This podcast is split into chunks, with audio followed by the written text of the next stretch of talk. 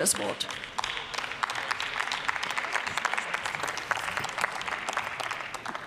Sehr geehrte Frau Präsidentin, sehr geehrte Kolleginnen und Kollegen, meine Damen und Herren! Ja, die Lebensmittelpreise sind zu Beginn des völkerrechtswidrigen Angriffskrieges Putins auf die Ukraine um über 20 Prozent gestiegen. Das ist ernst zu nehmen. Aber es sind ja nicht nur die Lebensmittelpreise, die sich so dramatisch erhöht haben. Ich kann mich noch gut an die große Unsicherheit und die großen Ängste angesichts der in die Höhe schießenden Energiepreise erinnern, die jeden Einzelnen von uns gepackt hatten. Bis wir im Oktober letzten Jahres dann die Gas- und Wärmepreisbremse beschlossen haben. Mit dem Wirtschafts- und Stabilisierungsfonds in Höhe von 200 Milliarden Euro spannte die Bundesregierung einen Abwehrschirm auf damit Strom- und Gaspreise sinken und sie von den Bürgerinnen und Bürgern und den Unternehmen bewältigt werden konnten. Diese Aktuelle Stunde gibt mir noch einmal die Möglichkeit, zu resümieren, was wir schon alles auf den Weg gebracht haben, um unsere Bürgerinnen und Bürger zu entlasten und die soziale Gerechtigkeit zu stärken. Und das ist eine ganze Menge. Wir nehmen unsere Verantwortung ernst. Insgesamt, insgesamt haben wir drei Entlastungspakete geschnürt und auf den Weg gebracht von insgesamt 100 Milliarden Euro, das letzte allein über 65 Milliarden Euro. Mit dem Abbau der sogenannten kalten Progression werden Bürgerinnen und Bürger auch für inflationsbedingt höhere Besteuerung geschützt. Eine Energiepreispauschale in Höhe von 300 Euro für Erwerbstätige und Rentnerinnen und Rentner wurde ausgezahlt. 200 Euro für Studierende, ein Kinderbonus als zusätzliche Einmalzahlung für Familien und 100 Euro pro Kind. Eine Einmalzahlung für Empfängerinnen und Empfänger von Sozialleistungen in Höhe von 200 Euro oder eine Einmalzahlung für Empfängerinnen und Empfänger von Arbeitslosengeld I in Höhe von 100 Euro.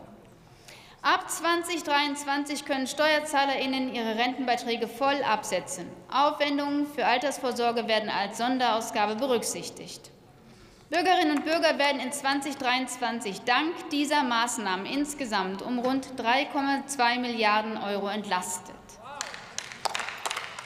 Ich könnte noch viele weitere Maßnahmen aus den drei Entlastungspaketen benennen, will jedoch eine ganz besonders hervorheben. Eine nahezu historische Entscheidung. Nie zuvor wurde das Kindergeld so massiv angehoben wie mit dem Inflationsausgleichsgesetz Mitte November 2022. Ab Januar 2023 ist das Kindergeld auf einheitlich 250 Euro gestiegen. Auch der Kinderfreibetrag und der Unterhaltsfreibetrag wurden angehoben.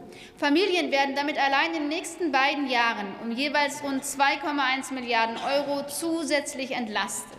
Das bedeutet in diesen angespannten Zeiten für Familien und kleine und mittleren Einkommen eine wichtige Finanzspritze. Und das ist ein deutliches sozialpolitisches Signal.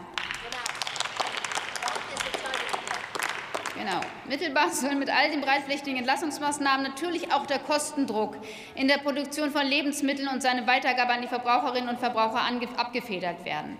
Wir sind uns bewusst, dass die Preissteigerungen bei Energie und Lebensmitteln eine Herausforderung für viele Bürgerinnen und Bürger sind. Für bestimmte Bevölkerungsgruppen sind steigende Ausgaben für Lebensmittel nur sehr schwer zu ertragen. Wir sehen auch, dass hierdurch das Risiko für Ernährungsarmut besonders bei Kindern steigt. Wir helfen Familien in dieser Krise und lassen sie nicht alleine. Unser Sozialstaat steht in, in diesen schwierigen Zeiten an der Seite dieser Menschen. Die Bundesregierung und die sie tragenden Parteien im Deutschen Bundestag haben schon viel getan, um die finanziellen Auswirkungen für die Menschen und die Wirtschaft abzumildern. Ich setze mich als Ernährungspolitikerin natürlich auch mit den Forderungen nach einer Mehrwertsteuerbefreiung von bestimmten Produkten der Grundversorgung wie Obst, Gemüse und Hülsenfrüchten intensiv auseinander, und das mit Sympathie und Realitätssinn.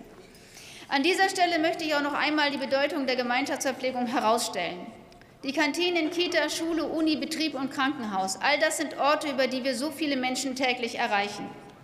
Gerade hier muss der Zugang für alle zu einem gesunden, leckeren, ausgewogenen Essen sichergestellt sein.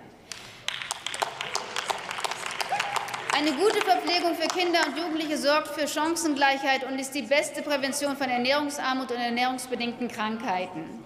Am 15. März war Weltverbrauchertag und ich möchte mich an dieser Stelle auch noch einmal bei den Verbraucherzentralen in unseren Städten und Gemeinden ausdrücklich bedanken. Sie leisten einen wichtigen Beitrag, denn sie sind oft die erste Anlaufstelle für die Menschen, eben auch bei Klagen über die hohen Lebensmittelpreise, und sie helfen an vielen Stellen konkret weiter. Das nimmt uns keineswegs aus der Pflicht, unterstützt unsere politische Arbeit aber ausdrücklich. Vielen Dank.